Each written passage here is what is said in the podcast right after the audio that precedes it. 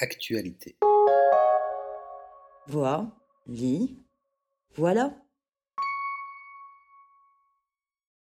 John Adjé, Le bon côté du mur, aux éditions Gallimard Jeunesse.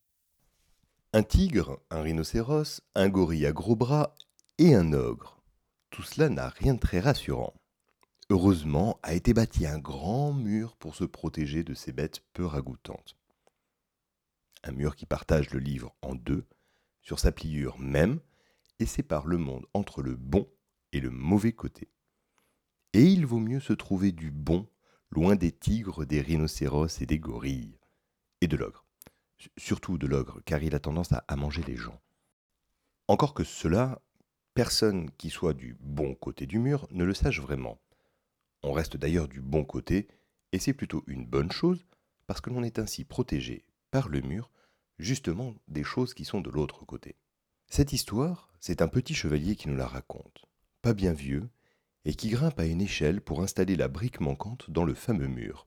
Sauf que, tandis qu'il pose cette brique salutaire, il semble bien que le niveau de l'eau se mette à monter, une eau dont on ignore complètement d'où elle peut venir, mais qui charrie de drôles de créatures dont une sorte de mosasaurus, un dinosaure qui mesurait quelques 15 ou 16 mètres, pesait 8000 kilos et avait des dents particulièrement acérées.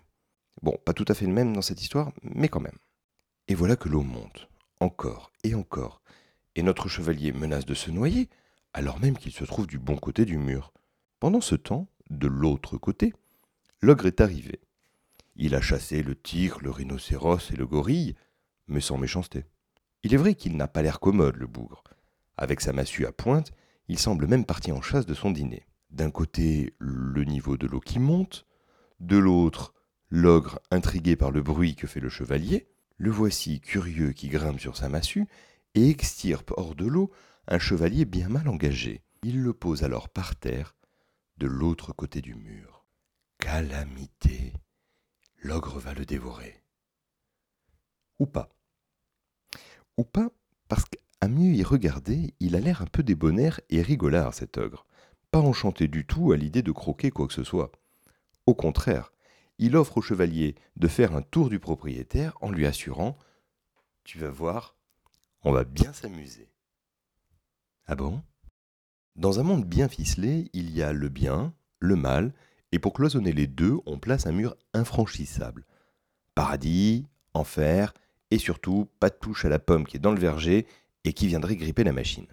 John Adjay officie depuis des années dans l'album jeunesse. Il a débuté sa carrière en 1981 et 30 livres plus tard s'impose comme un génie dans l'art de la fable, ici aux doux accents d'héroïque fantaisie. Le travail repose sur un principe de collage rehaussé par une utilisation de la palette graphique dont il n'est pourtant ni très familier ni particulièrement fan. L'ensemble est traité avec une couleur douce, presque pâle, comme on le retrouverait dans des aquarelles, sauf que, bah non. Et si le texte se borne à une cinquantaine de mots, le dessin renoue, lui, avec une variante de la ligne claire, façon Tintin, mais en plus naïve et bien plus expressionniste. Le plus fort contraste, celui qui provoque la montée de la situation comique, réside dans les quatre expressions faciales du chevalier, simpliste à la limite du smiley. En regard, l'ogre fait preuve d'une grande complexité, où ces expressions vont de la curiosité à la consternation avec un style particulièrement recherché. Et délicieux, il faut bien l'admettre. Au-delà de la morale assez convenue, on gagne toujours à découvrir ce qui se cache de l'autre côté en dépassant ses préjugés, ce conte destiné à la petite enfance porte de saines idées. Que le bien n'est pas toujours confiné derrière un mur, non, non.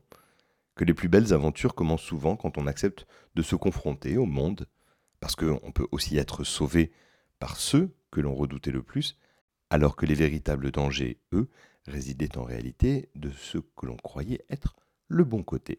Charmant, vif, délicieusement drôle avec ce comique de situation, John Adjay nous séduit, une fois de plus, avec une intelligence humaine à la portée des plus jeunes. Personne ne mange personne de l'autre côté, alors que du bon côté, ça ressemble tout de même sacrément à la loi de la jungle. Comme toujours, le texte et les visuels sont à retrouver sur www.actualité.com. Merci de votre écoute et à bientôt.